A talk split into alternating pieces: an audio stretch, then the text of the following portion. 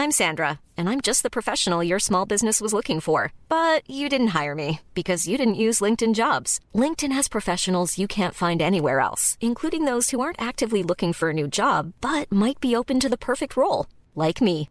In a given month, over 70% of LinkedIn users don't visit other leading job sites. So if you're not looking on LinkedIn, you'll miss out on great candidates like Sandra. Start hiring professionals like a professional. Post your free job on linkedin.com/spoken today. Et maintenant, voici les vedettes de notre spectacle. J'aimerais bien qu'on pose nos armes et qu'on discute. Bon, bah lui, il va me prendre la tête. Jack, je veux que vous me dessiniez comme une de vos françaises. Bah non, c'est chouchou je veux, pas la moche Zut, rezut et rezut derrière Ah, je vois, monsieur se fout de moi. Monsieur fait d'ironie. Mais où est-ce que vous vous croyez, merde? Au cirque? Ben ça, c'est du spectacle. Ça dépasse tout ce que j'ai pu imaginer. Old is beautiful, le vieux c'est beau, et croyez-moi, je sais de quoi je parle. Bonjour, bonsoir à toutes et à tous. Salut les amis. Bonsoir. Hey. Bonsoir. Et mais Mélanie, Oui. tu es toujours avec nous pendant que. Simon sirote des frozen margarita dans un resort all-inclusive à Punta Cana, payé grâce aux émoluments considérables générés pendant ce podcast. Rien n'est vrai dans cette phrase. Rien. Tout est faux. Rien. Pas un mot n'est vrai. À part l'alcool. À part l'alcool. Ah, ça oui, par contre. ça, ça, Ça oui. ça, Mais il bon. est pas à Punta Cana, on le non, sait. malheureusement. Bref, on s'en fout. Nous, on va aller bien plus loin que Punta Cana. On va aller sur Mars, qui a également plein d'avantages. Une zone franche économique, C'est vrai. des conditions salariales très avantageuses pour les terriens volontaires et surtout, pour celles et ceux que ça intéresse, des mutantes à trois nichons. Combien de temps vous restez sur Mars? Deux semaines. Est-ce que vous apportez des fruits ou des légumes sur la planète Deux semaines. Excusez-moi Euh, deux semaines. Deux semaines. Deux semaines. Deux semaines.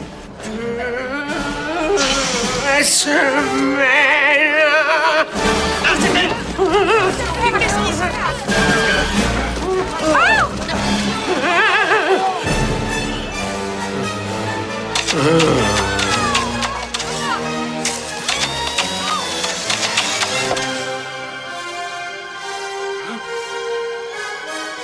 Attrape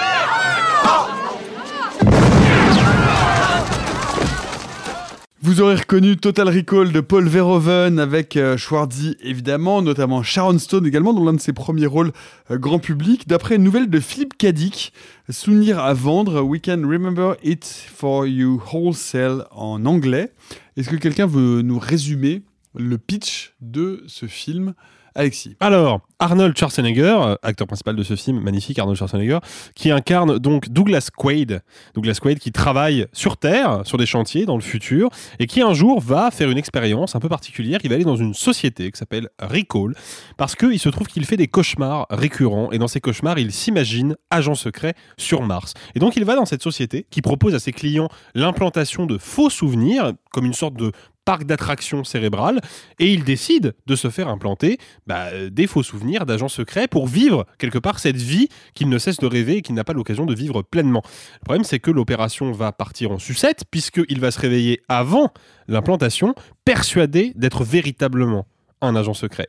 Et à partir de là, c'est le début des emmerdes pour lui parce qu'il va se retrouver victime d'un complot gigantesque qui touche jusqu'à son cercle intime, son épouse Laurie, incarnée par Sharon Stone, qui à l'époque n'est pas encore la star qu'elle deviendra plus tard. Et il va finir effectivement par aller sur Mars pour eh ben, accomplir ce qu'il pense être un rêve et qui en fait est potentiellement sa destinée. C'est-à-dire rencontrer les prostituées à 300. Oui, un oui. beau résumé. T'as- t'as une fixette sur les Oui, prostituées hein. C'est euh, c'est- c'est un projet passionnant pour plusieurs raisons. Déjà d'une parce que c'est l'adaptation d'une nouvelle de Philippe Cadic. euh, qui est relativement différente, on va pas rentrer dans les détails maintenant, Euh, mais euh, surtout c'est un projet qui a traîné pendant des années euh, à Hollywood et qui a été notamment dès le départ travaillé par Dan O'Bannon et Ronald Shusett, euh, En fait, qui ont commencé à le travailler avant de travailler sur Alien, euh, Arthur. En fait, c'est Ronald Shusett qui est allé voir Dan O'Bannon en lui disant J'ai ce bouquin là, j'arrive à rien en faire. Cette nouvelle, en l'occurrence. Euh, Cette nouvelle, euh, est-ce que tu peux m'aider? Et ils ont commencé à bosser ensemble. Et au final, ils ont dit Attends, on va d'abord faire autre chose avant, et cette autre chose sera Alien. Il se trouve qu'en fait, c'est un film qui a mis, je crois, 10 ans, 15 ans à se faire. Oh, plus que ça, quasiment une vingtaine d'années. ouais. Et en fait, il est passé entre les mains de plein de gens et c'est hyper intéressant de suivre un peu le parcours. Par exemple, il y a un moment question que ce soit David Cronenberg qui le réalise. Alors quand vous voyez le film, vous dites c'est tout à fait logique, le traitement du corps, du corps maltraité, déchiré, abîmé, c'est tout à fait logique. Il y a même, si je me trompe pas, une idée dans le film euh, de Paul Verhoeven, euh, le mutant dans le ventre, qui est issu euh, de la version de Cronenberg qui n'était pas dans le bouquin, euh, pas dans la nouvelle de base. Mais Cronenberg en a fait plusieurs versions en fait. Ça a été- il a été Et lui, il a considéré pas- pendant très longtemps comme étant le réalisateur potentiel. Et il a fini par s'en aller parce que euh, la production de l'époque voulait un film d'action et que lui voulait Lui un voulait film un plus film, compliqué. bah, de Cronenberg quoi. Mais il reste effectivement Mais il a la pas bien vécu de, cette de la, de la expérience. mutation et notamment celle de celle du, du, du ventre mutant. Mais je crois que Cronenberg a pas très bien vécu cette expérience et en fait le scénario va se perdre et ce qui est assez intéressant c'est que c'est Schwarzy qui va retomber dessus et qui va vouloir mm, porter le projet et il se trouve que Schwarzenegger de euh, Quato. Je cherchais le nom. C'est Quato. le- Ouais, ah, le truc bizarre, c'est ça, Quato. ouais. c'est Quato. Et il se trouve que c'est Schwarzy donc qui va retomber sur le projet. Il se trouve que Schwarzy adore Robocop. Et c'est lui qui va proposer à la production, parce que Schwarzenegger est producteur du film, c'est lui qui va proposer euh, qu'on aille contacter ce petit réalisateur hollandais qui vient de faire un premier film américain qui s'appelle Robocop. Et c'est comme ça que débarque Paul Verhoeven sur le projet et que le film va se faire et que Paul Verhoeven va essayer de s'accaparer un peu ce projet en modifiant aussi le scénario. Et, c'est assez intéressant, juste pour terminer, euh, que ce soit Schwarzy qui récupère ce, ce- ce projet-là, parce que si je me gourre pas, dans la nouvelle, le personnage principal qui a un comptable est un gringalet euh, pas très musclé Totalement. du tout. Et là, on se retrouve avec Schwarzy et la corpulence qu'on lui connaît. Totalement. Dans la, dans la nouvelle originale, pour l'avoir lu, euh, c'est vrai, l'histoire est relativement différente puisque euh, Quaid aimerait aller passer des vacances sur Mars. Comme il n'en a pas les moyens, il utilise la société Recall qui lui dit bah, je vais, vous- on va vous donner la possibilité de vivre des vacances sur Mars et vous ne vous souviendrez pas d'être venu euh, dans notre société et on vous enverra par la poste euh, des souvenirs et vous aurez vraiment l'impression que ce souvenir a existé. C'est un anti-Eternal Sunshine of the Spotless C'est Mind. exactement Ah ouais, le, la- la- le- le contre Eternal. Sunshine totalement. C'est ça. Ah, c'est marrant. Ce film est donc une sorte de- de- d'agrégat. Le- le- la trace de Cronenberg est très intéressante parce que vraiment on voit qu'elle y est restée dans une certaine forme de body horror ou en tout cas de, de, de mutation qui rappelle évidemment très très fortement euh, le cinéma de, du, cinéaste canadien. Sophie, comment est-ce que tu l'as vécu? Comme, quels sont les souvenirs que tu as de Total Recall? Euh, c'est rigolo parce que c'est un film que, co- comme d'autres, hein, notamment comme Robocop, mais euh, qui, qui est un film qui s'était pas mal mélangé dans mon esprit quand j'avais 16 ans. Euh, je l'ai confondu avec beaucoup d'autres choses. Je savais Mm. pas que c'était un Verhoeven. Je l'ai vu comme un, un film d'action un peu lambda. Puis Pareil. c'était pas trop mon truc. Genre, je l'avais vu à la même, ép- la même période que euh, Le Cinquième Élément, que des trucs qui mélangent un peu action, un peu de légèreté, et en même temps un peu de violence. Enfin, voilà, j'étais un petit peu sur ce concept-là. Donc, du coup, je l'ai revu, puisque pourtant, euh, Verhoeven est, est l'un de mes réalisateurs préférés. Et en fait, fait, en effet, sans, le- sans savoir tout ça, sans refaire les recherches, juste en reprenant un pur plaisir adolescent, bah en fait, il y avait un peu ce truc de putain, ça c'est vrai que ça fait hyper Cronenberg. Et puis il y avait d'autres choses. hein. À un moment, je me dis purée, cet effet de voiture précis, on dirait du, euh, on dirait du Joe Dante, on dirait que ça pourrait sortir de Gremlins. C'est un côté un peu cartoonesque. Et ça, et ça- en fait, c'est un film qui a en effet une, une sorte de film somme de plein de réalisateurs qui, euh, qui ne sont pas du tout euh, sur le projet. Et je trouve que c'est un film assez fascinant. euh, de toute manière, je trouve que la carrière de Verhoeven est absolument euh, prodigieuse. J'ai Ouais. envie de dire, on est sur un deuxième film américain. Mais moi, ce que j'aime bien là quand je vois Sharon Stone dans le film, c'est que, euh, en fait, ça m'a rappelé euh, ce qu'il a, fait avec Virginie Efira en fait. C'est-à-dire qu'il voit cette actrice qui a un rôle à la fois assez important, mais pas un temps d'écran particulièrement grand. Mais un rôle important dans le film malgré mais tout. un rôle important. Et donc, du coup, au moment de faire Basic Instinct, c'est une évidence que c'est elle. Euh, ça s'est fait comme ça. Et en fait, pour moi, euh, c'est exactement ce qui s'est produit avec elle. C'est-à-dire que Virginie Efira, on doit la voir, je sais pas, peut-être 8, 9 minutes dans le film. Mais par contre, elle a la scène finale. Et euh, la scène finale, elle porte complètement le long métrage Euh, et donc du coup Benedetta après. Et en fait c'est quelque chose que j'aime bien euh, chez Verhoeven c'est qu'on va retrouver toujours des passerelles soit d'acteurs soit de thématiques dans ses films. On peut pas regarder euh, Total Recall sans penser à Starship Troopers. sûr. Bien sûr. on ne peut pas voir Sharon Stone sans y voir ce qu'elle va devenir dans Basic Instinct. Et je trouve que c'est un, un mec qui a passé euh, des, des, des pan de sa vie entier consacré à un type de cinéphilie associé à un pays, c'est-à-dire qu'il y a vraiment sa période néerlandaise, sa période américaine, sa période européenne, et pourtant il y a des liens, c'est-à-dire qu'on ne peut pas voir Showgirls sans faire un pont avec Cathy Tipple, qui est littéralement le même film. Et en fait, on peut se dire, comme moi à l'adolescence, genre, ouais, c'est un film avec Schwarzy, euh, dans sa filmographie, ça veut peut-être rien dire parce que ça a l'air d'être un projet qui allait de main en main, qui est passé par Cronen. Non, non, non. À chaque fois, ça s'inscrit, à chaque fois que Paul Verhoeven fait un film, ça s'inscrit dans une cinéphilie qui est euh, dans une dès que Paul Verhoeven fait un film, ça s'inscrit dans une filmographie et ça devient démentiel en fait d'y réfléchir. Mélanie, ton regard sur euh, Total Recall Bah en fait c'est un petit peu comme Sophie, c'est que j'ai c'est un film que j'ai dû découvrir quand j'avais 15-16 ans et en fait il s'est mêlé bah, exactement comme toi, c'est que c'est la même période où j'ai découvert le cinquième élément, où il y avait aussi, alors j'avoue que je ne retrouve plus le film, mais le- celui où il y a l'histoire des coquillages. Ah, Euh, Demolition Man. Voilà, Demolition Man. Et en fait, le truc, c'est que j'ai confondu euh, pendant des années Demolition Man euh, avec Total Recall. Et en fait, je l'ai redécouvert il y a quelques années. Je, je me souviens que j'en avais pas eu un bon souvenir de Total Recall parce que justement, je trouvais que c'était un peu sale, que j'ai- j'aimais pas beaucoup de choses à l'époque. Et donc, il y a quelques années, je me suis refait en fait plusieurs Verhoeven en une soirée. Je me suis fait Starship Trooper, Basic Instinct et Total Recall dans la même soirée, enfin Ouh. journée soirée. Ouh. Ouais. Et en fait, je suis tombée en amour vraiment du réel, euh, vraiment de cette période, alors vraiment de la période américaine. Donc, euh, c'est j'ai vraiment de, de sa période. J'ai pas vu sa période néerlandaise ni sa période européenne, mais en fait toute sa période américaine, je suis tombée vraiment en, en amour de ce qu'il a pu faire. Et je trouve que il a une, une esthétique et surtout une, une manière en fait aussi de c'est un thriller quand même Total Recall. Et en fait c'est un thriller qui est ultra efficace parce que on suit vraiment le personnage dans, dans le fait qu'il soit complètement perdu. Ça me fait aussi beaucoup penser à Minority Report. Exactement. et, et en fait justement je trouve que c'est ultra appréciable ce genre de film où le personnage principal a une vie assez banale et au final en fait il y a quelque chose qui le fait devenir quelqu'un d'autre et le, le, lui fait en fait bah, repenser qui il est et je trouve que c'est vraiment en fait un film qui est très efficace et euh, qui moi me touche tout particulièrement. Et même toutes les scènes justement sur Mars. En fait il y a aussi un message qui est ultra politique. C'est voilà sur Mars bah on a euh, ce grand méchant qui a quand même le droit de vie et de mort sur euh, toute la population. Et je trouve que c'est vraiment très très fort. Et il n'y a pas un moment qui est inutile dans le film et surtout, il y a tellement de lectures possibles. Ça, c'est quelque chose, de toute façon, je pense qu'on va en reparler, de qu'est-ce qu'était vraiment la réalité de Ah, Douglas ça, Quaid. Et je, je, je, je pense que c'est vraiment l'essence même du film, c'est quelle est sa véritable réalité, quelle est... euh, et c'est là où le cinéma de Verhoeven est formidable, c'est qu'il y a toujours plein de lectures différentes. Et Total Recall est vraiment l'apogée de, cette idée-là. Sans, en arriver là, peut-être un, mot, Alexis, sur, euh, sur effectivement c'est, euh, ce, mix qui est, euh, qui, est le résultat final de Total Recall, c'est-à-dire avec l'in- l'introduction et l'intervention de, de Cronenberg. On est face à un film de science-fiction qui va ouvrir des portes dans la représentation de la SF un peu différente en fait à partir des années 90 C'est-à-dire que c'est effectivement la porte ouverte à ce que va pouvoir être euh, Starship Troopers derrière.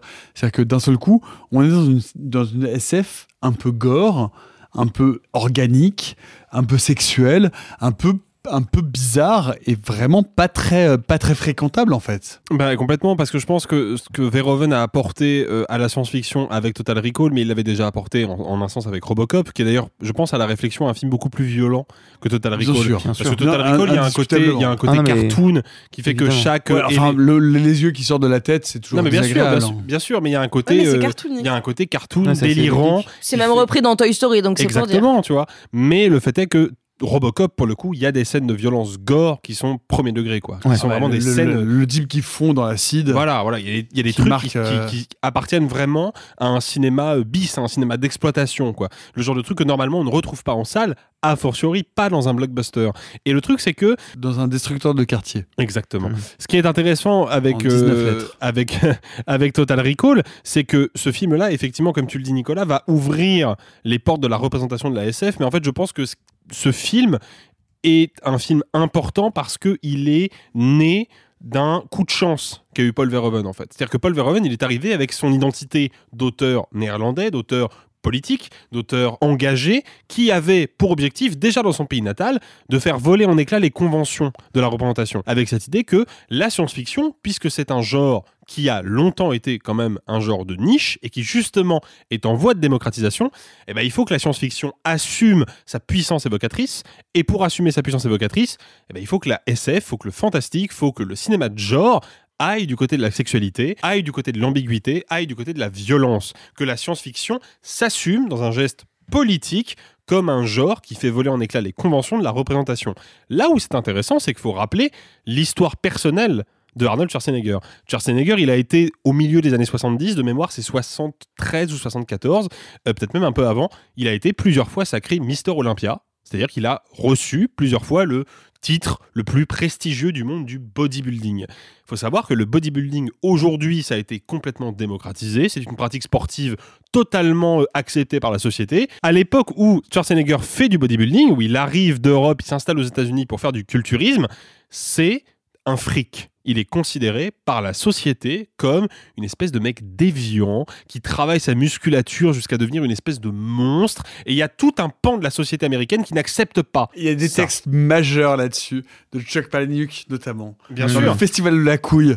Et Le- qui, est- évidemment. qui qui qui un recueil de nouvelles merveilleux sur lequel il parle notamment de Bien de- sûr. Et il y a un ces- livre. de ces conventions de bodybuilding. Et il y a eu aussi un livre incroyable. consacré à la figure de Schwarzenegger qui est beaucoup plus théorique que les œuvres de Palahniuk, mais qui est intéressant sur cette question-là, qui est Prodige d'Arnold Schwarzenegger, écrit par Jérôme Momsilovitch, qui revient en partie sur cette question-là. Et en fait, le culturisme est considéré à l'époque où Schwarzenegger le pratique et où à l'époque où il en devient une star, c'est considéré comme une pratique déviante, une pratique anticonventionnelle, quelque chose qu'on n'a pas envie de considérer avec importance. Donc Schwarzenegger, il vient d'un milieu anticonventionnel. Donc c'est pas anodin que après avoir été Terminator pour James Cameron, après avoir été cette espèce de, monstre musculeux, surhumain, robotique, après avoir été Conan le barbare pour John Milius, cinéaste qui est quand même à plein d'égards un cinéaste ambigu, qu'entretient toujours un rapport conflictuel et avec la production et avec le public, c'est logique que cet acteur-là continue de s'intéresser à des propositions de cinéma qui sortent des sentiers battus, puisque lui-même a fait sa carrière en sortant des sentiers battus de son époque. Et donc, pour moi, c'est là où est la- le, la- l'acmé créatif de Total Recall, c'est cette rencontre entre deux personnes qui viennent de milieux politiques et de milieux culturels radicalement différents et qui pourtant vont se rencontrer sur justement le terrain de l'anticonventionnalisme, si je puis dire. Oui, deux personnes, parce que, parce que tu l'as dit, c'est Schwarzy et c'est Verhoeven, donc deux Européens. Ce qui est intéressant, c'est que Paul Verhoeven, il, il a un bagage qui est que quand il était plus jeune, il a fait des films militaires pour l'armée hollandaise. Des films qu'on pourrait juger de propagande, mais qu'importe. Il a ce code-là de ce que c'est que de filmer l'armée et quels sont les codes de communication. Et c'est quelque chose qu'on retrouvait dans trois films majeurs qu'on a déjà cités, et dans Robocop, Total Recall, et Starship Trooper, et notamment dans Starship Trooper. Et du coup, la rencontre de tout ce que vient de raconter euh, Alexis de Schwarzy et d'un Paul Verhoeven qui arrive à Hollywood, qui a ces codes-là, qui veut critiquer une forme d'impérialisme, euh, un capitalisme américain et, euh, et, qui a, Hollywood pour le faire, fait que du coup, il y a une rencontre magique. Et en plus, si je puis me permettre, on ne sait pas à quel point ce qui était de Cronenberg est resté, ce qui a ajouté Verhoeven. Il y a un truc qui me semble évident, c'est que Total Recall est un film qui peut être assez drôle. Ouais. Et ça, pour le coup, je pense que c'est un ajout de Verhoeven Il et pas de Cronenberg. Alors que toutes les transformations physiques, euh, par exemple, c'est intéressant de noter Mais il y a des, espèces, des, des effets il y a des spéciaux effets spéciaux incroyables. de Rob notamment Bottin. De Rob Bottin, qui- celui est- de la femme qui ouvre son visage, Ouais. ou celui de Qualo qui rentre et qui Ouais. sort du ventre, qui sont des, vraiment des choses qui sont extrêmement marquantes et qui sont vraiment et qui vont, qui vont ancrer Total Recall vraiment dans l'histoire de la science-fiction. C'est-à-dire que cette, et même, et même, même les quelques effets spéciaux où il se retrouve sur Mars sans casque avec le, le, les La- yeux, le visage et le ouais, ouais. visage qui commence à devenir Asphyxié. asphyxié, Oui, mais- sont des effets spéciaux qui restent et qui restent ancrés profondément dans l'histoire de la science-fiction. Oui, mais tu vois, par exemple, Rob Bottin, donc c'est pour les gens qui ne le situent pas, c'est un artiste euh, effets spéciaux, maquillage, qui a notamment été connu pour le travail sur The Thing de John Carpenter en 82. Quand on regarde The Thing, c'est un cauchemar qui fait vraiment peur 40 ans plus tard. Quand on regarde Total Recall, ces effets-là, qui sont marquants et importants pour l'histoire de la SF, ils ont un côté parfois... Ils sont terrifiants, vraiment. Eh ben, je suis pas sûr. Les yeux qui sortent Si, du visage sont des Oui. effets spéciaux terrifiants. Et en même temps, je peux pas m'empêcher d'y voir une forme de, de ludisme un peu rigolo. Et, Ouais, mais- et- mais ce qui veut pas dire que c'est pas important pour l'histoire de la SF, hein, attention. Mais je peux pas m'empêcher de- d'y voir une autre forme d'horreur que ce qu'il a fait sur The Thing, par exemple. Ouais, mais en fait, le truc, c'est que justement, tu, tu prends l'exemple du moment où il, y a les, il a les yeux qui sortent vraiment de sa tête euh, quand il, il est asphyxié euh, sur la planète Mars. Et euh, bah, justement, ce qu'on disait avec Sophie, c'est qu'il y a un côté très Roger Rabbit. Sauf qu'en fait, fait. cette scène est encore aujourd'hui terrifiante. Oui, tu vois un peu les ficelles, tu vois que c'est un masque en silicone, tu le vois. Mais en fait, c'est, je trouve, beaucoup plus visuel que n'importe quel body horror qu'on pourrait voir maintenant parce que justement c'est tellement exagéré que ça te marque vraiment. C'est, enfin moi en tout cas euh, n'étant pas très friande euh, de, de tout ce qui est body horror, euh, voilà de, de ce genre de choses parce que bah, c'est terrifiant parce que ça, re- ça ça ressemble à du réel. Là justement en fait il y a peut-être je suis d'accord un côté un peu cartoonesque mais en fait ça va tellement à l'excès que t'en es encore plus happé.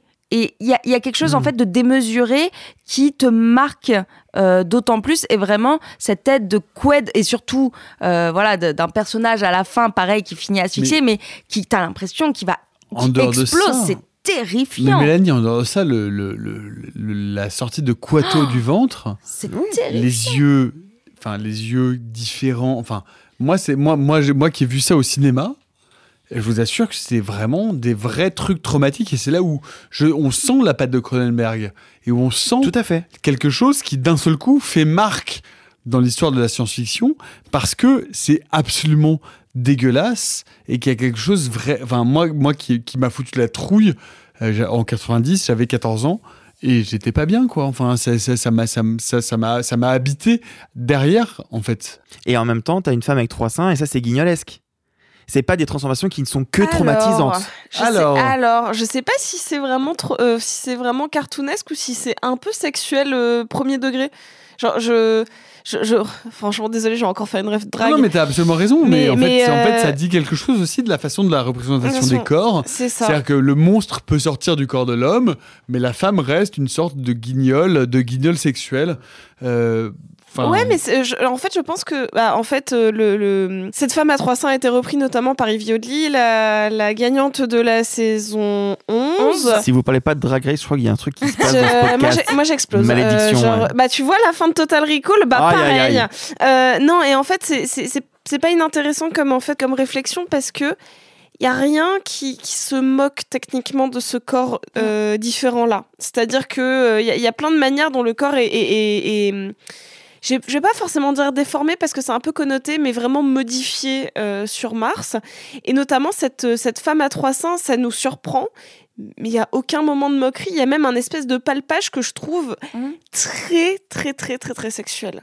C'est-à-dire que moi, il aurait fait la- le même geste sur une nana à deux seins, mm, ou même à un seul. En fait, j'aurais eu la même réaction. Mais du coup, c'est pas une transformation qui fait peur. Mais ce qui est intéressant, c'est non, que mais c'est le Mais qui- spectre des ce transformations. qui est intéressant, c'est que cette, euh, cette, cette femme à trois seins, euh, comme la serviette autour de la tête ou le robot qui est trop aimable, etc., sont des choses qui ne viennent pas directement pour le coup du scénario, mais qui viennent de- d'un grand classique de la science-fiction, qui est le guide du voyageur galactique de, de Douglas Ah. Adams. Et euh, c'est des, éléments qui ont été repris et qui ont été injectés euh, dans, euh, dans, le, dans, dans le scénario de Total Recall. I'm Sandra, and I'm just the professional your small business was looking for. But you didn't hire me because you didn't use LinkedIn jobs. LinkedIn has professionals you can't find anywhere else, including those who aren't actively looking for a new job but might be open to the perfect role, like me. In a given month, over 70% of LinkedIn users don't visit other leading job sites. So if you're not looking on LinkedIn, you'll miss out on great candidates like Sandra. Start hiring professionals like a professional. Post your free job on linkedin.com/spoken slash spoken today. Many of us have those stubborn pounds that seem impossible to lose, no matter how good we eat or how hard we work out. My solution is PlushCare. PlushCare is a leading telehealth provider with doctors who are there for you day and night to partner with you in your weight loss journey. They can prescribe FDA-approved weight loss medications like Wagovi and Zepbound for those who qualify. Plus, they accept most insurance plans. To get started, visit plushcare.com slash weight loss. That's plushcare.com slash weight loss. Cool. Une dernière question, peut-être rapidement pour faire un tour de table. Est-ce qu'il rêve ou pas? Ah. Ah, Vas-y, Mélanie. ça- Difficile ça, de de pas spoiler le film, hein, attention. Bah, c'est c'est ça, c'est que en fait, en gros, sur Total Recall, il y a plusieurs euh, manières de lire, on va dire, le film. C'est soit on suit l'histoire comme elle nous est montrée, soit, bah voilà, donc l'idée c'est qu'il se fait implanter un souvenir, euh, un rêve, et ce serait de croire que ce- ce qu'il voit en fait est en fait un rêve. Et le truc, c'est qu'en fait, ce qui est génial dans toute la mise en scène du film, c'est qu'on n'a jamais la réponse. C'est que vraiment, en fait, euh, regarder, re-regarder le film, c'est en fait essayer vraiment de voir le film en vous disant, ok, là, je me dis. euh, non, c'est vraiment l'histoire de base. C'est euh, euh, il veut se faire implanter un souvenir, mais en fait ça marche pas et en fait il lui arrive tout un truc. Ok, ça c'est l'histoire de base. Puis après, dites-vous, si ça se trouve, il s'est fait implanter le souvenir. Et en fait, tout fonctionne. C'est que ce soit les échanges de regards. Ça, par contre, il y a vraiment un travail sur les échanges de regards qui est absolument dinguissime. Que ce soit avec le personnage, justement, euh, euh, de Sharon Stone, euh, qui a de très longs regards à certains moments qui sont très évocateurs. En fait, tout te donne le doute jusqu'à la fin. C'est vraiment en fait, faut regarder tous les détails. C'est si je peux conseiller, voilà, euh, une vidéo. euh, Si vous avez vu le film, euh, c'est une vidéo du, de la chaîne YouTube La théorie de Graham, qui justement aborde les différentes lectures du film et que je trouve absolument pertinente. Euh, bon, je suis pas d'accord sur absolument tout, mais il y a quand même des lectures qui sont assez pertinentes et euh, on a tout le temps des doutes. Et, et je trouve que c'est là où Verhoeven a vraiment réussi le film, c'est que on ne sait jamais où est-ce qu'on en est. Bah, je, je pense même que pour, pour être un petit peu provocateur, je pense qu'il a réussi euh, brillamment ce que Inception a raté. C'est-à-dire que, mais non, mais, Oui, mais- ya. ah, en fait, qu'est- qu'est-ce que poursuit comme euh, idéal euh, artistique Christopher Nolan? C'est le vertige induit par le, le- le- le brouillage, la confusion entre rêve et réalité. Or, comme Christopher Nolan, qui n'est pas un cinéaste déméritant par ailleurs, hein, mais comme Nolan est un mec extrêmement pragmatique, extrêmement terre à terre, il ne peut pas s'empêcher de respecter la règle qu'il s'est fixée au début et qu'il aurait dû pervertir, qui est que fondamentalement, le film Inception te dira toujours à quel moment tu es dans la réalité, à quel moment tu es dans le rêve, et il essaiera de te duper avec le truc de la toupie, mais on sait très bien que c'est du bullshit. Aujourd'hui, le film a été décodé, on sait que ce qu'il faut regarder, c'est l'alliance de DiCaprio, et donc en fait, le film te donne la réponse.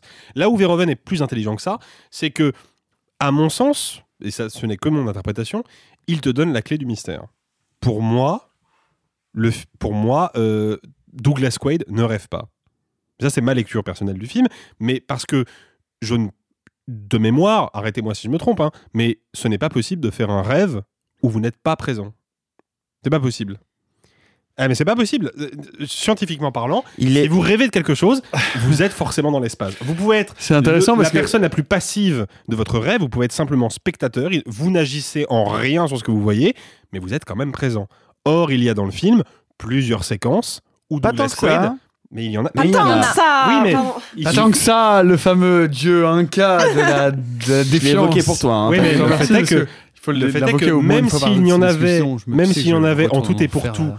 qu'une seule, il y a des séquences dans le film Oui, où oui, Douglas Quaid n'est Oui. pas présent, ce qui n'est pas possible dès lors qu'on suppose que le film est un rêve. Ça n'est pas possible.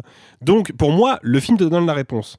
Sauf que contrairement à Inception, qui va te donner la réponse par des faits de scénario, c'est-à-dire qu'il va t'expliquer comment ça fonctionne, pour qu'ensuite tu puisses te dire, toi spectateur, ah ok, donc là ils sont dans le rêve parce que ça va pas la même vitesse que l'autre niveau. Bref, lui ne te, ne te dit pas en fait. Il te donne la réponse, mais il te dit pas qu'il te la donne. Et c'est là où est tout le vertige du film. Sauf que C'est là où je trouve ça intéressant. Et sauf qu'Alexis, si je peux me permettre, Vas-y. avant de te donner la, par- enfin, la parole Sophie, Verhoeven dit Total Recall est un voyage à travers l'esprit humain. Le spectateur croyant assister à une SF classique sent soudain un abîme se creuser sous ses pas et se demande si ce qu'il voit est la réalité ou les fantasmes d'un homme. Ce film a pour sujet la schizophrénie. Donc il va exactement à l'encontre de ce que mais tu viens de dire. Peut-être, ça n'enlève rien au fait que c'est ce que je vois dans le film. Moi, Très bien, mais, je, je te dis, c'est c'est ce que vit, c'est ce que. hyper Ensuite, ensuite euh, les, cette vision, euh. les réalisateurs euh, ne sont pas les. Bien sûr, mais en plus, personnes pour parler de leur. juste, je, je terminerai là-dessus. Là, indépendamment de se poser la question de est-ce qu'il rêve ou pas, moi je trouve que ce qui est vraiment sidérant dans le film, c'est à quel point il est en avance sur son temps et il est en avance de précisément 9 ans, puisque le film sort de mémoire en 1990, précisément. Euh, donc en plus, à une époque où Arnold Schwarzenegger est une figure déjà un peu anachronique du cinéma d'action, on reviendra peut-être là-dessus. Et du coup, il sort 9 ans avant Matrix. Mhm. Et c'est là où il y a quelque chose d'intéressant en fait. C'est-à-dire que on retient dans l'histoire de la pop culture Matrix comme étant le premier blockbuster à avoir questionné la réalité de la société, à avoir questionné le fonctionnement. Il y a eu Dark City juste avant. Alors il y a eu Dark City, mais Dark City n'a pas marché et c'est pas techniquement un blockbuster. C'est pas faux. Pas techniquement un blockbuster. Alors que Total Recall est un film quand même relativement à gros budget, si ça reste une série B, c'est une série B luxueuse qui s'adresse au plus grand nombre. Et 9 ans avant Matrix, il pose exactement les mêmes questions. Et c'est là où ça devient passionnant, je trouve. Et, si je puis juste me permettre, c'est Oui, qu'il y a un petit euh, rapport entre Mati- Matrix et Total Recall aussi, qui est juste la pilule rouge. Oui. qui, justement, Oui, et en fait, le truc, c'est que euh, les, les sœurs Wachowski ont repris euh, ce- cette idée de la pilule rouge, justement, à Total Recall. Donc, en fait, les films sont ultra liés et que je suis d'accord que le film est vraiment en avance euh, là-dessus. Mais en fait il y a, il y a une liaison qui est évidente et je pense qu'il y a une lecture qui peut se faire entre les deux films. Et je rajouterais quand même Dark City qui pour moi est un film en fait qui fait partie un peu de cette trilogie de qu'est-ce que la réalité euh, qui s'inscrit vraiment entre ces trois films qui pour moi vraiment sont vraiment la, la base euh, justement de, de, de cette renaissance on va dire de la science-fiction de la réalité et de la n- Moi, j'allais juste répondre à la question de Nicolas et de manière un petit peu étrange, qui est que euh, c'est- drôle, c'est un des, des seuls films où je, je m'en fous d'avoir la réponse. c'est c'est hyper intéressant parce que normalement, ça, ça m'agace de pas l'avoir ou ça m'agace si on me prend pour une, idiote et qu'on me la donne. Enfin, vraiment, j'ai un rapport hyper pervers à ce genre de choses euh, parce que j'adore déchiffrer un film avant, à la première séquence, trouver le twist. C'est mon truc. J'adore regarder la, la, la, la séquence d'ouverture et dire bah j'ai trouvé. Ah bah et là. Pour une fois, Total Recall, j'en ai rien à battre. Parce que la narration est tellement généreuse que le film peut m'emmener où il veut. Et ça, ça va avec la réalisation de l'exté. C'est-à-dire que Paul Verhoeven est un réalisateur excessif en tout point sur tous ses films. Il va pousser tous les potards. Il va, euh, du coup, complètement euh, perturber la, la sensation de- de perception de son, de son spectateur. Il va lui promettre quelque chose et il va jamais complètement le respecter. Du coup, il va le désorienter avant même d'avoir commencé à lui raconter complètement son histoire. Donc en fait, moi, je m'en fous qu'il soit encore dans la réalité, qu'il soit schizo, qu'il soit pas. Sa narration est formidable. Ce qu'il nous propose visuellement est formidable. Formidable. Et c'est ça, c'est que Total Recall crée des images iconiques de la science-fiction des années 90. Bien sûr. Le- le- la- la- L'image de, la- de, de, de, cette- de ce visage de femme qui s'ouvre. Incroyable. Ou en tout on a cas, retrouvé dans Men in Black après oui, ou en tout cas même, même les images de, de squelettes. Euh, en- en- en- qui, sont, qui sont passés derrière des espèces de, de, de, de, De rayons X. de rayons X. Enfin bref, et encore une fois, la femme à trois seins, le, le, le- le- ce, ce- ce- ce- ce monstre qui sort du ventre, Total Recall crée des images iconiques de la science-fiction des années 90 que peu de films créent à ce point-là. C'est l'un, c'est l'un des génies de, de- l'un des aspects géniaux plutôt de, de Paul Verhoeven, c'est que Paul Verhoeven est un cinéaste qui, bien qu'il ait travaillé à Hollywood, est toujours resté très critique vis-à-vis de l'industrie hollywoodienne et de comment l'industrie hollywoodienne fabrique des films. Néanmoins, c'est un cinéaste qui a envie, avant toute chose, d'offrir à son spectateur une expérience qui soit divertissante, qui soit spectaculaire, et donc il va travailler la dimension spectaculaire des genres auxquels il s'attaque en premier lieu, parce que il pense, et c'est là où je trouve qu'il a raison et qu'il est génial, c'est qu'il pense que pour pouvoir mettre en lumière ce qu'il a envie de raconter, il faut que le film soit divertissant, qu'il soit attrayant, qu'il soit spectaculaire, qu'il soit généreux. Et c'est ce qu'il a travaillé dans Robocop, dans Total Recall, dans Starship Troopers, qui je pense son plus grand film américain. Et dans euh, Josiane, 45 ans. et Secrétaire évidemment. Ah, pas mal Ah dit le titre en entier Je le biperai. Je le biperai. Je le S'il te biperai. plaît, s'il te Ce sera bipé. Arthur, pour conclure. Moi, un des, aspects qui m'intéresse le plus dans, les trois films américains, mais en fait dans la filmographie euh, complète de, de Verhoeven, c'est, euh, c'est, ce que je disais tout à l'heure un petit peu, c'est l'aspect politique, la critique. Et dans Total Recall, le côté un peu gouvernement qui nous manipule, qui nous ment, fait que j'ai envie de croire à cette histoire. Et j'ai envie de croire qu'il ne rêve pas et que l'aventure qu'il vit est, réelle et qu'il y a vraiment une espèce de complot qui dépasse tout l'être humain que dénonce Verhoeven comme dans, chacun des films de Verhoeven. Donc rien que pour le, côté un peu euh, critique de la politique. Et en plus, il y a d'autres biais politiques qu'on pourrait aborder justement sur la, peur de la difformité, la peur de, de l'autre, de la différence. Et Mars, qui est en fait une espèce d'allégorie de juste vouloir partir ailleurs. Enfin bref, il y a plein de choses qui font que j'ai envie de croire que c'est pas un rêve. Est-ce qu'on dit un mot quand même tout de même du remake de Len Wiseman en Non. 2012 ou pas? Alors, ce qui est drôle, c'est que quand j'ai lancé le film pour le revoir, je suis tombée dessus et je fais Mais qu'est-ce qu'il fout là, Colin Farrell? Et, et- et c'était très. Ça a duré 4 secondes, mais je suis Alors, je l'ai pas vu le film On depuis longtemps, que mais Colin quand Farrell soit sorti de cette, cette époque-là de blockbuster. euh, Phone Game, c'était fun. Ouais, c'est super, mais euh, on est content qu'il soit plus dans Daredevil et autres. euh, Exactement, Et que maintenant il soit dans à, à élever un âne euh, en Écosse. Même si ça lui a permis de faire Miami Vice, qui est un chef-d'œuvre. C'est vrai. Mais, euh, Donc, nous ne parlerons pas du remake de Len Wiseman en 2012. Est-ce que euh, vous êtes plutôt trois seins ou plutôt un bébé à l'intérieur du ventre? Ou est-ce que vous êtes plutôt les yeux qui sortent du visage quand vous allez à l'extérieur? Eh bien, vous pouvez nous dire tout ça en commentaire. En tout cas, Total Recall, le remaster euh, 4K Blu-ray et ressort euh, aux éditions Studio Canal. Mais ce n'est pas tout, puisque comme vous le savez maintenant, les mardis, nous vous offrons un peu à la manière de la société Recall une plongée dans l'esprit malade, perturbé et cinéphagique de nos chroniqueurs. Soyez prévenus, parfois ça colle un peu aux parois. Ça sent pas très bon. Il faut ouvrir grand les fenêtres. Cette semaine, nous allons plonger dans le cerveau d'Alexis. Un film au cœur de ta cinéphilie et qui ressort cette semaine, ça tombe bien, en Blu-ray 4K également chez Studio Canal, The Deer Hunter de Michael Cimino.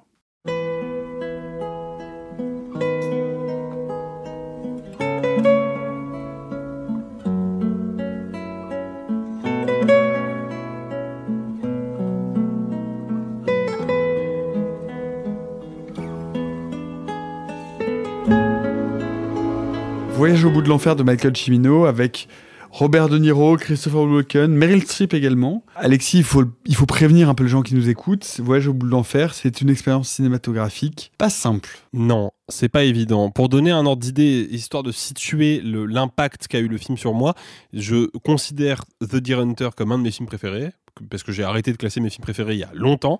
Mais pareil, ce film, je te rejoins. Ce film est unique pour moi malgré tout, parce que j'ai attendu longtemps avant de le voir et j'ai fini par le voir en salle, parce que je voulais le voir en salle. J'ai eu la chance de le voir en salle à Paris, et c'est à ma connaissance, en tout cas aussi loin que je puisse m'en souvenir, le seul film qui m'a obligé, en sortant de la salle, à physiquement m'appuyer contre quelque chose pour ne pas m'écrouler par terre. Vraiment. Parce que The Deer Hunter, pour resituer très rapidement, c'est donc un film de Michael Cimino, c'est son deuxième long métrage après Le Canardeur avec Clint Eastwood et Jeff Bridges.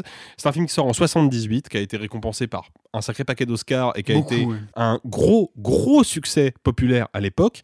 Et pas critique du tout. Et pas critique du tout, non, non, il s'est fait taxer de- d'être fasciste, euh, etc. Mais le film raconte l'histoire du- d'un petit groupe de potes issus d'une communauté d'Europe de l'Est, immigrés d'Europe de l'Est, qui vivent aux États-Unis, qui sont ouvriers sidérurgistes et qui vont aller faire le Vietnam et qui vont revenir de la guerre du Vietnam complètement traumatisés. Résumé comme ça, on a l'impression que The Deer Hunter, parce que le titre français est vraiment nul à chier, donc je vais l'appeler The Deer Hunter, on a l'impression que le film grosso modo s'inscrit dans la lignée d'autres films, voire même anticipe d'autres films sur la guerre du Vietnam, comme par exemple Platoon d'Oliver Stone. Sauf que The Deer Hunter ne parle pas de la guerre du Vietnam. Il parle d'une communauté fracturée par une catastrophe et de comment cette communauté va essayer, malgré tout, contre la fatalité, de rester soudée, de rester justement communautaire. C'est un film mélodramatique extrêmement puissant, extrêmement bouleversant. Il me faudrait, mais littéralement des heures pour expliquer tout ce qui me passionne dans le film. La seule chose que je vais me contenter de dire, et après je te laisserai la parole Nicolas, parce que je sais que c'est un film très important pour toi aussi, c'est que quand on s'intéresse à la période du Nouvel Hollywood, et donc de, ce- de cette espèce de parenthèse enchantée des années 70, où les auteurs ont repris le contrôle sur les studios et ont commencé à faire des films extrêmement personnels, qui étaient en prise directe avec le réel, et qui avaient surtout di- digéré toutes les nouvelles vagues de cinéma européen, et en même temps tous les fondements du classicisme hollywoodien, les films de John Ford, de Howard Hawks, de King Vidor et compagnie, et bah, quand on s'intéresse à cette période-là, Voyage au bout de l'enfer, c'est le film terminal du Nouvel Hollywood. Voyage au bout de l'enfer, c'est à la fois le climax du Nouvel Hollywood et sa fin. Et sa mort, même, j'ai envie de dire.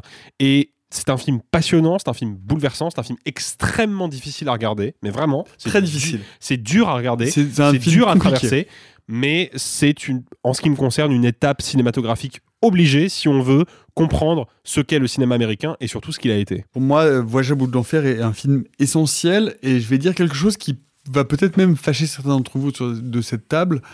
Pour moi, c'est un film plus important qu'Apocalypse Now. Ah bah bien sûr. Euh, Pour moi, c'est un film plus fort euh, et qui a changé mon rapport du film de guerre. J'ai jamais été très très fan des films de guerre. J'avais vu Platoon, enfin bref. Euh, J'avais vu Apocalypse Now aussi, mais Voyage au bout de l'enfer est quelque chose qui transforme complètement euh, votre rapport à la représentation de la guerre. Parce que la guerre n'est pas son sujet, comme exactement tu l'as, brillamment dit.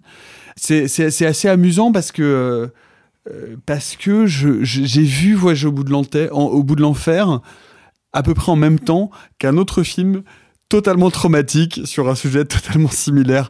Et j'aimerais bien en discuter avec toi. Et Alexis n'est pas au courant que je vais dire ça, mais j'ai vu Voyage au bout de l'enfer la même soirée que j'ai vu Une balle dans la tête de John Woo. Et euh, Voyage au bout de l'enfer, les, dans, dans- dans le sens inverse. J'ai vu une balle, euh, enfin, euh, Voyage au bout de l'enfer d'abord et une balle dans la tête après. Et, et donc j'ai vraiment, enfin, je, je mélange ces films complètement sur une forme de rapport traumatique et de manière complètement différente parce que les points de vue sont évidemment différents puisqu'il y a un point de vue américain et qu'il y a un point de vue américain qui est encore une fois pas du tout un point de vue moralisateur ou historique sur la guerre du Vietnam et d'un seul coup de l'autre côté une forme de, de rapport.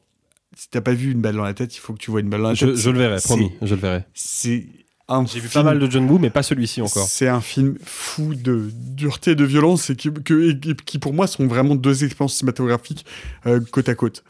Bref, peu importe.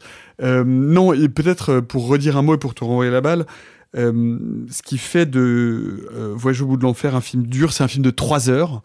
C'est un film effectivement long. Moi, c'est un film que j'ai eu du mal à voir d'une seule traite pendant très longtemps. J'avais besoin de faire une, pause au bout d'une heure, une heure et demie pour respirer parce que c'est un film évidemment, enfin, qui, euh, qui, qui suffoque. Et euh, l'une des scènes principales, qui est une des scènes importantes, c'est la scène de la, de la roulette russe. Euh, tu peux nous en dire un mot?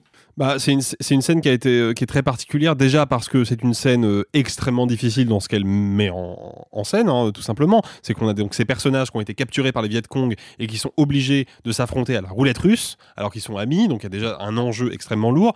Mais surtout, la scène a été tournée dans des, dans des conditions particulièrement difficiles. Donc, ça n'a pas été, tourné au Vietnam, mais ça a été tourné dans un pays d'Asie du Sud-Est. Donc vraiment, Thaïlande. En Thaïlande, voilà.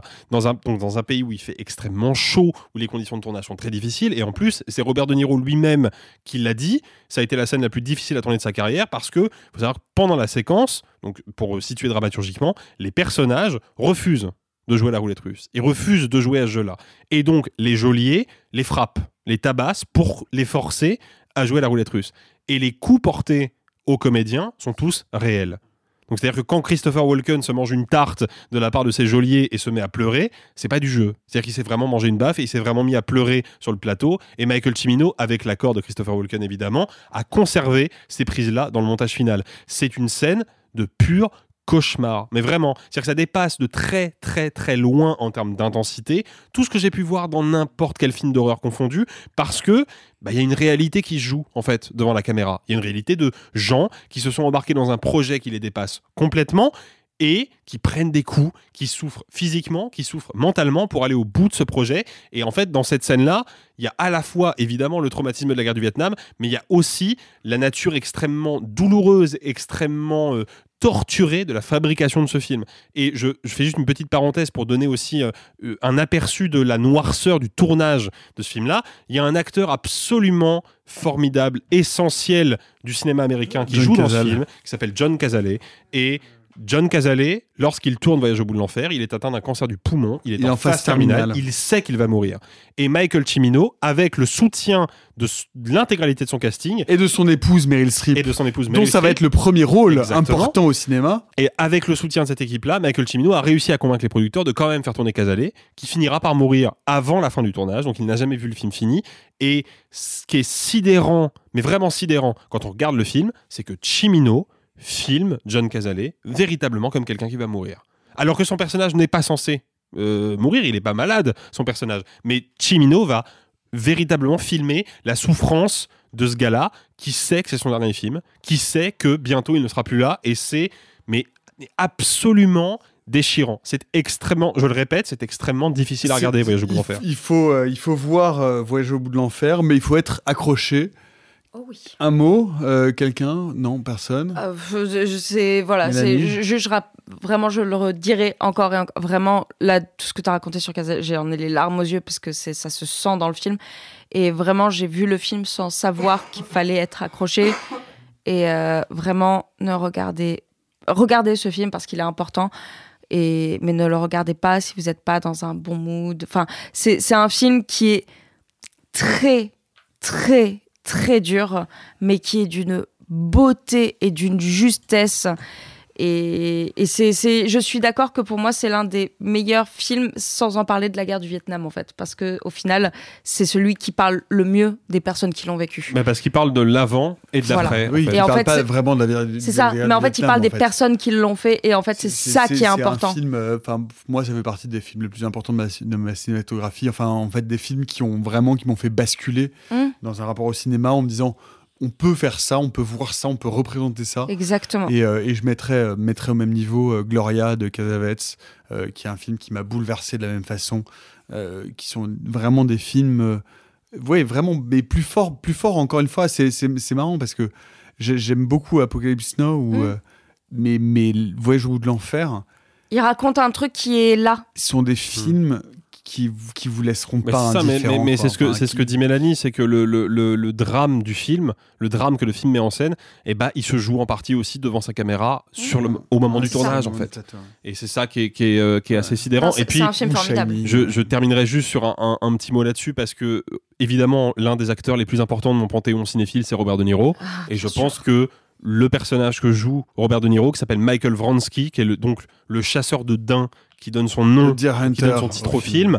et pour moi et je pense que ça restera comme ça pour toujours le plus grand personnage de cinéma jamais filmé. Oui, et puis de tous les temps. Et Christopher Walken, qui est un, un- un acteur magistral euh, et qui, euh, qui se révèle dans ce film. Enfin bref, quand les mots commencent à nous manquer pour parler des films, c'est vous dire à quel point ces films-là sont importants. Donc, euh, est-ce que vous êtes, vous, plutôt roulette russe ou pierre, feuille, ciseaux Vous pouvez... Oh, la conclue Je sais pas. Euh, je te dirai la semaine prochaine. Je vais réfléchir à cette question. Vous pouvez nous en parler en tout cas en commentaire. En tout cas, voilà, vous nous retrouvez, euh, vous retrouvez toute la petite équipe vendredi prochain pour les sorties de la semaine. Il sera notamment question de Scream 6 et de The Whale, autant dire du cinéma de qualité. Moi, je vais disparaître quelques semaines dans les ombres, le temps de finir en roman. Bah oui, pourquoi pas. Je vous retrouve en tout cas à la fin du mois, bien bon pied, bon oeil, frais comme un gardon. Mais ne vous inquiétez pas, vous restez entre de bonnes mains. La substitution sera à peine apparente, d'autant qu'elle est réalisée sans trucage. Allez, bye les amis, et gloire au passé. Messieurs, il n'est de bonne société qui ne se quitte. Step onto the legendary clay courts of Roland Garros, where the world's best players battle it out at the French Open for a chance to win a Grand Slam title. Tennis Channel Plus is your place to watch. Stream every court from your phone or smart TV live in HD. See the action unfold as legends fight for glory and new rivalries emerge. Daily live coverage begins Monday, May 20th, with match replays on demand so you never miss a moment. From the first serve to the final point, Roland Garros promises unforgettable moments and new chapters in tennis history. Stream now with Tennis Channel Plus to be there when it happens. ACAST powers the world's best podcasts. Here's a show that we recommend. This is Roundabout Season 2, and we're back to share more stories from the road and the memories made along the way. We're talking rest stops, if we're stopping to get gas. You will be timed. you will be for sure. Misguided plans. I grew up in the city, so I have like, you know, a healthy fear of real extreme darkness. this was like wilderness. A lot of laughs. Y'all weird, but you, yeah, you, you were different. Like you were real different, bro. I can't really put my finger on it. And so much more. Just goes to show that unexpected things sometimes are the best when it comes to a road trip. Roundabout Season 2, presented by Nissan, is live now with new episodes rolling out every Thursday. Listen and subscribe wherever you get your podcasts.